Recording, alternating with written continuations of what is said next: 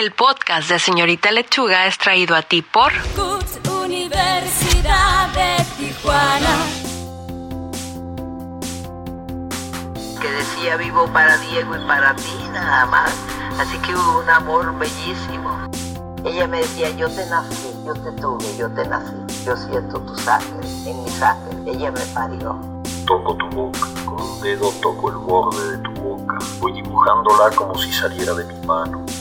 Nunca he tenido a nadie como, como me quiero a mí mismo. Entonces nadie me ha podido hacerlo. Yo me comprometo a vivir con intensidad mi regocijo, a no dejarme vencer por los abismos del amor y por el miedo que de este me caiga encima.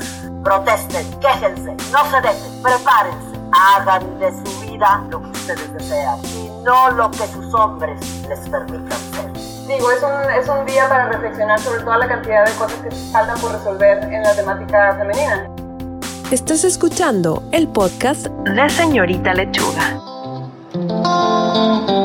Hola, mi nombre es Andrea Chavarín y yo soy ilustradora de Señorita Lechuga.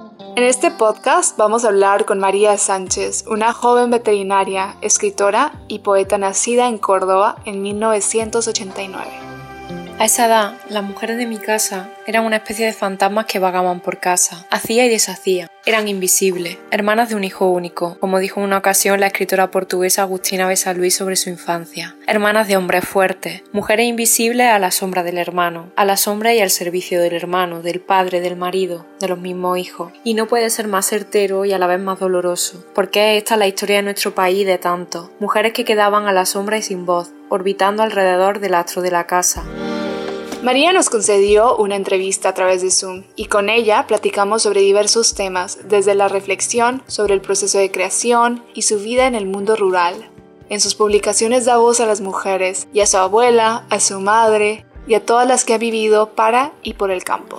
Ciencia y literatura, amor por los animales y amor por las plantas, por los pájaros y por su familia. Yo soy Yolanda Morales, también de Señorita Lechuga. Pero, ¿quién es María Sánchez? Y ante todo soy veterinaria de campo. Trabajo, he estado muchos años trabajando por todo, por todo el país con granjas de cabras de leche. Trabajaba con gente que hacía queso y bueno, pues que se dedicaba a hacer queso y a vender leche y tenía cabras, ¿no? Y ahora llevo un año que estoy trabajando con razas de animales que están en peligro de extinción son animales que son súper rústicos, que están muy adaptados a- al campo, a su clima y a sus particulares del sitio, a una cultura, a unos oficios, y es una pena porque están, están desapareciendo, ¿no? Y, y claro, entonces estoy trabajando con, con, esta, con esta asociación y con estos animales. Y bueno, pues cuando puedo, pues también escribo. María es sincera y deja ver su carisma a través de su trabajo. Relata que estudió veterinaria y mientras estudiaba leía poesía y novela. Uno de sus autores favoritos es Federico García Lorca. Muerto se quedó en la calle, con un puñal en el pecho. No lo conocía nadie. Cómo temblaba el farol. Madre, cómo temblaba el farolito de la calle. Era madrugada. Nadie pudo asomarse a su ojo abierto al duro aire. Que muerto se quedó en la calle, que con un puñal en el pecho y que no lo conocía nadie. Sorpresa, un poema del Cantejondo de Federico García Lorca. Lee desde muy pequeña y cuando cursaba la secundaria empezó a escribir poesía. Y mi padre se tuvo que ir a trabajar a Córdoba, yo nací en Córdoba, mis hermanos también en la ciudad, y yo empiezo a ir al colegio y claro, eh, la narrativa de lo que yo cuento que hago los fines de semana a mis compañeros de clase, pues puedes imaginar, no, o sea, yo era un poco extraterrestre, ¿no? Me sentía, me sentía muy sola, entonces yo empecé a, a bueno, en mi casa no escribiera muchos libros, pero estaban los típicos libros que regalaban con el periódico, las colecciones y demás, y me empecé a refugiar en los libros y de hecho mi padre siempre cuenta que con ocho años me, hay libros que me tiene que quitar porque no puedo leer. Por ejemplo, de Federico García Lorca, Bodas de Sangre o Yerma, ¿no? Libros, es decir, entonces me refugio mucho en la literatura. Cuando entro en veterinaria, me creo que me voy a encontrar pues gente que le guste la literatura, que, que va a ver como esa mezcla de ciencia y letras, pensando que la universidad sería eso, ¿no? Y me llevé una decepción muy grande. De hecho, yo siempre estudiaba, pero siempre estudiaba la biblioteca, pues sacaba un libro de poesía, una novela, y recuerdo el, el que era el decano por entonces de la facultad de veterinaria decirme, ¿qué haces leyendo? Además, delante de toda la clase, porque yo me solía sentar entre las primeras filas siempre, porque entre que no veía la pizarra por entender ¿qué haces leyendo con todo lo que tienes que estudiar, no? Y era como, y esta separación que no me terminaba de a mí de cuadrar, ¿no? Y cuando muere mi abuelo el veterinario, él tenía muchos libros de veterinaria que iba comprando, así antiguos, de la carrera también, tenía nada, un mueblecito pequeño, poquitos libros, pero para mí fueron un refugio de duelo cuando él murió. Y lo cuento en Tierra Mujeres y buscando entre esos libros me encuentro con que el libro que tiene el de bioquímica eh, del año 1942, eh, cada capítulo empieza con una cita de literatura. Digo, es que aquí está la prueba, ¿por qué no puedo ser veterinaria y escritora? ¿no? ¿Por qué tengo que decidirme por una cosa? ¿no? Porque yo me acuerdo cuando empecé a publicar poemas y tal, era como como un descuadre, ¿no? Eh, ¿Qué hace esta chica veterinaria de ciencia escribiendo poesía? Y digo, ¿por qué no, no? María tiene a sus escasos 31 años tres publicaciones que han sido traducidas a varios idiomas. En ellas reivindica el papel de la mujer en el campo, les otorga visibilidad. Sus obras son Cuaderno de Campo, Tierra de Mujeres y Almáciga, un vivero de palabras en nuestro medio rural. Un poco nace de la necesidad que siento de, de contar el campo y lo que vivo en mi día a día con mi propia voz, porque siempre he visto, siempre como que he sentido que se narraba el campo siempre desde la ciudad, desde cierto clasismo, machismo, paternalismo, ¿no? Y como que éramos siempre la misma postal simple y plana, ¿no? Y no sé, no había voces propias del campo, ¿no? Que contaran, no me sentía reconocida. Y claro, para mí el medio rural, los medios rurales son súper diversos, ¿no? Y ese es un poquito mi, mi, granito de arena, ¿no? Contar lo que es para mí el campo y la gente que, que lo habita. Pensar en los medios rurales, vivir en ellos, es darles voz. Es una de las premisas de esta joven autora que lleva en su narrativa y a la vez rompe con los estereotipos masculinos para darle paso a las ideas, el trabajo y los sueños de las mujeres del campo. Carta al padre. No manches la piel al desangrar el cordero. Si del error nace la belleza, al pasar la aguja en el silencio se hace el grito. Hombre de sangre y tierra nunca lloran, mejilla quemada de hacerle sombra, la voz de la casa torciendo al limonero, llamando a todas las liebres casildas. Padre, que me quede como estoy. No aguantaré como los puntos que se hacen en un estómago. Tampoco soy la enredadera que siempre pasa el invierno. Dime qué anoto ahora en este cuaderno si todos los pájaros no cantaron o se escondieron. De lejos siempre un caballo tumbado se está muriendo. Yo no quiero que mi amor se muera. Yo quiero la levedad de los insectos. El albero levantándose sigiloso. La infancia que tuve, un cuchillo en la garganta.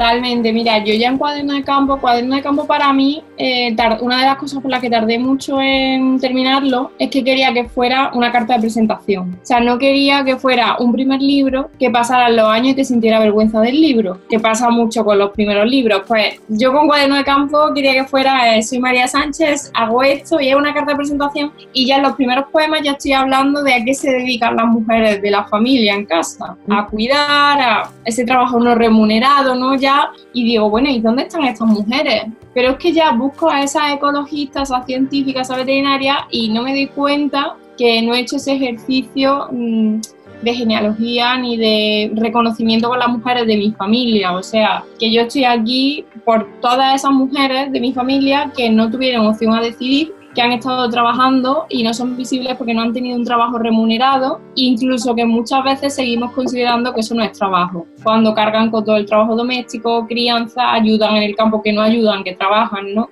Entonces, claro, yo fui, cuando era adolescente era muy injusta con mi madre porque no entendía la mochila ni el lugar de donde venía mi madre, ¿sabes? Yo siempre cuando tenía 15 años decía, ¡buah! Lo último que quiero ser es mi madre. Y no te paras y no te sientas y no entiendes que mi madre, que nació en, eh, nació en el 60, o sea que mi madre es bastante joven, pero nació en la dictadura aquí, claro, y mi madre con 13, 12 años la quitan del colegio y se tiene que ir a trabajar al campo a coger aceituna. O sea, mi madre desde pequeña la educan, pero como tantas mujeres en España, ¿no?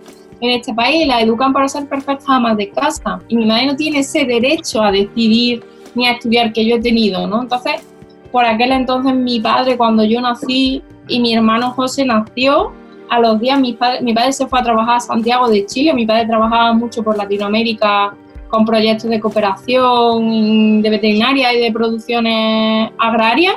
Y yo ahora lo pienso, o sea, yo ahora que quiero ser madre y digo, madre mía, mi madre sola, mi padre, o sea, a miles de kilómetros, mi madre sola en una ciudad donde no conocía a nadie y aún así ella estaba, o sea, imagínate, ¿no? Lo que tuvo que suponer para ella para decir, es que yo no quiero estar en el pueblo, quiero una vida totalmente diferente, ¿no? Entonces, yo quería que estas mujeres se sintieran reconocidas y por eso para mí el libro es una especie de altavoz.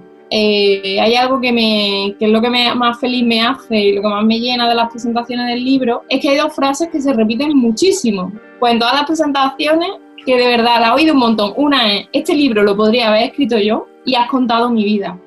Es que es fundamental sentirte reconocida. Claro, si no te sientes reconocida en la televisión, en las noticias, en las películas, en los libros. Es que aquí en este país, no sé allí, pero aquí en este país se ha remarcado muchísimo la idea del campo y de los pueblos y de los medios rurales en dos extremos. Uno es un extremo se nos remarca muy bien ahí, ¿no? Eh, somos gente que, no, que somos analfabetos, que no sabemos hablar, que somos unos paletos, que somos unos brutos, que hay traición, que hay asesinato, como todo lo malo para el campo, ¿no? Y luego está el otro extremo, que es la gente que va al campo, no quiere que nadie le moleste, todo idílico, no hay nada. Es una pequeña pausa. En un momento continuamos. Si te gusta el podcast de la señorita Lechuga y quisieras apoyarnos en la producción de más episodios, puedes hacer una aportación a través de patreon.com. Todos los donativos nos ayudan a mantener gratuito el podcast. Gracias por ser parte del equipo. Además de escribir, María no deja atrás su trabajo como veterinaria. Son tan importantes uno como el otro. Una veterinaria que escribe, sueña, trabaja y logra, convive con los animales y estos son grandes maestros que son parte de su vida.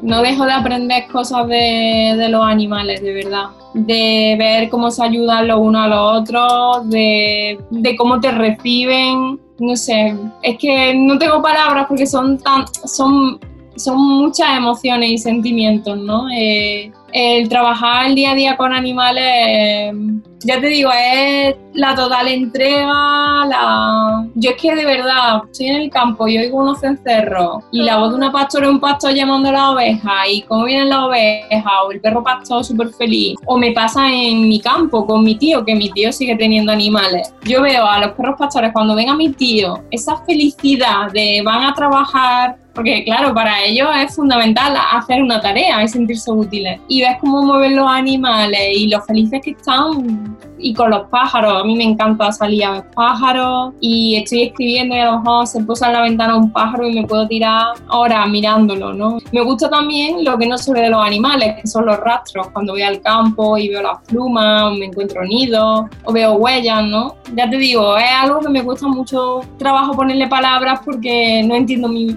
tampoco mi vida sin, sin ellos y sin, sin esos vínculos. ¿no? De hecho, las cabras las teníamos en pastoreo en el monte y de hecho mi padre su tesis, porque ejemplo es veterinario, su tesis la hizo de lo, del pastoreo de las cabras y claro, tenían que hacer un montón de análisis de datos y, y claro, yo eso lo, he vivido ya más de pequeña, más adelante, cuando seguimos teniendo el rebaño y, a mí me encantaba ir por las tardes a recoger al rebaño del campo para meterlo en, en el corral por la noche.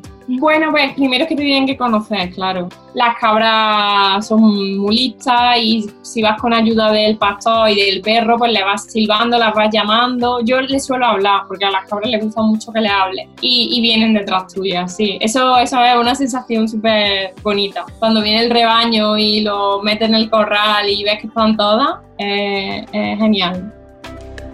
María se mueve por el campo de forma ligera, como por su casa, porque es su casa. Cría cabras, las que llevan por nombre las manchas de piel florida. Ella también forma parte de un grupo de veterinarios que trabaja para una asociación de 85 ganaderos de toda la península ibérica.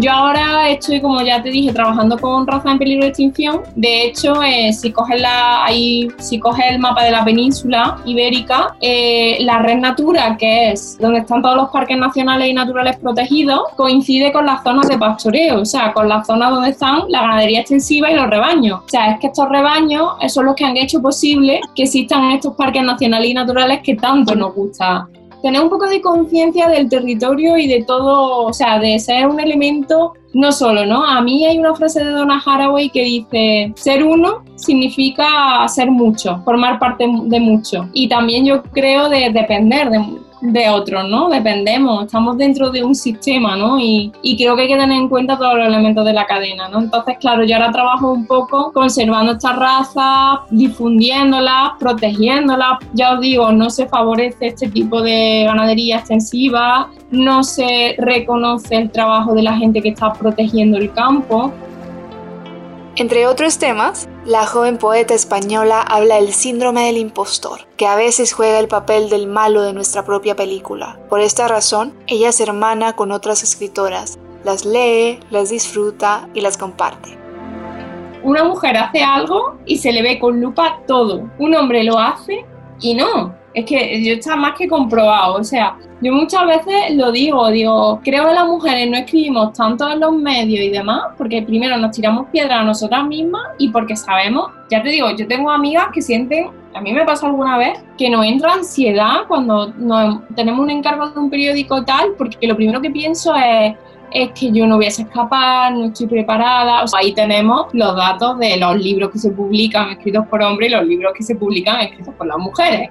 Es que está ahí la cosa, ¿no? Pero yo te digo, Yolanda, que es todo este tiempo que nosotros no, nos pasamos castigándonos, ellos ya han escrito algo, porque no se lo plantean, ¿sabes?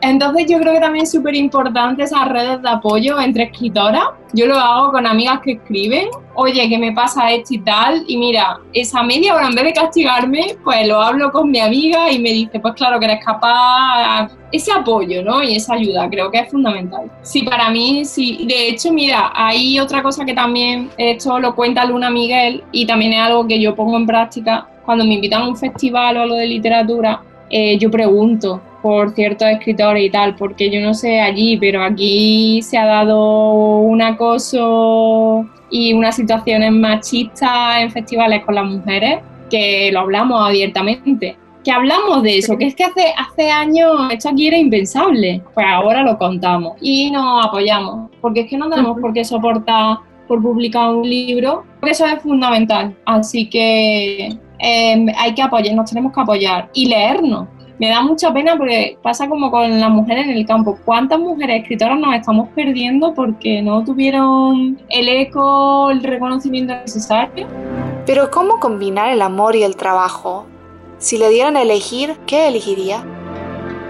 el trabajo por supuesto es importante, ¿no? Pero yo no concibo, o sea, si me dieran a elegir, pues prefiero eso, estar con el amor como yo lo entiendo de una relación sana, de apertura y, y ya te digo, de una confianza y una sinceridad honestidad brutal, ¿no?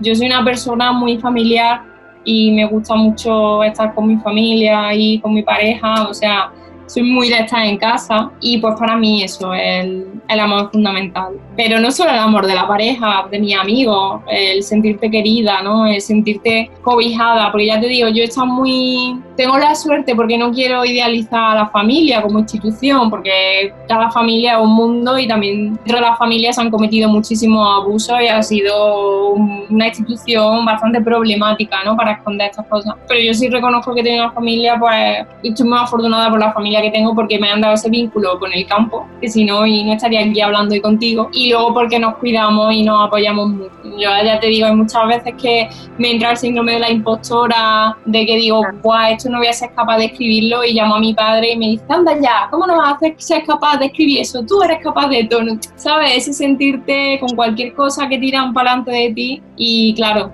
pues la pareja pues para mí es igual, es fundamental, ¿no? Y que, que tenga ese, esa visión también de, de, la familia. Y sí, porque el trabajo pues va y viene, ¿no? María Sánchez colabora en El País. Es la primera mujer de su familia en dedicarse a un oficio, veterinaria de campo. Su más reciente publicación es Almáciga, un vivero de palabras de nuestro medio rural, un glosario poético ilustrado por Cristina Jiménez.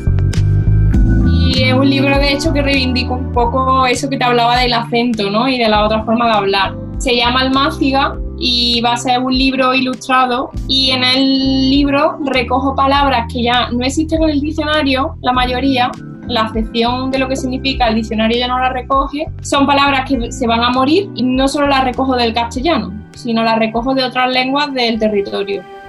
Pero hay palabras semilla que se convierten en favoritas y laten todavía más cuando no sabemos quién las escribió en el cuaderno ¿Quién decidió trasplantarla al papel? Por mucho que contemplemos la caligrafía y acariciemos la hoja, nada se desvela. Da igual que toquemos la letra escrita, el rastro de los dedos invisibles por las páginas que hicieron posible que hoy yo comparta esto aquí. Es inútil. He buscado esta palabra en otros lugares, he hablado de ella y solo me he topado con el vacío y el silencio. Pero es una palabra preciosa, como un pequeño animal que duerme, como si al acariciarla escrita comenzara a latir, a respirar flojito, a susurrar hasta convertirse en arrullo. Ser, se usa para llamar al viento de las mañanas, que se cree que ayuda a las plantas a desarrollarse y crecer. Ser, que también podría ser el gesto y la ternura que acompañan todos los días a ese campesino de Berger, que con sus manos sigue arando, cavando hoyos para arrojar semillas de arbolitos que posiblemente nunca conocerá. Y este campesino es como tantos otros que ya no existen pero siguen ahí, latiendo, porque siguen vivos en lo que tanto trabajaron, cobijaron y esperaron con sus manos, en los sembrados, en los árboles y las cercas, en la, misma tierra, en la misma lluvia. Así que nada, estoy muy contenta porque me da pena, ya te digo, a mí me da mucha pena que aquí usemos palabras en inglés cuando tenemos palabras tan bonitas que, que estamos dejando morir, que ni siquiera conocemos. María nos enseña que podemos hacer todo lo que deseamos, como ella, ser veterinaria y escritora, darle voz a las mujeres del campo, ser poeta y narradora, ganar premios y combinar el amor y el trabajo. Gracias María por compartir tu historia con señorita Lechuga. Este podcast cuenta con la música de Carlos Gámez, la edición de textos de Cristel Gómez y la producción de Jennifer Juárez. Equipo de Señorita Lechuga. Sigue a Señorita Lechuga en sus redes. En Facebook, Señorita Lechuga. En Twitter, arroba lechuga señorita. En Instagram, arroba señorita lechuga el podcast de Señorita Lechuga llegó a su fin, pero no te pierdas el próximo.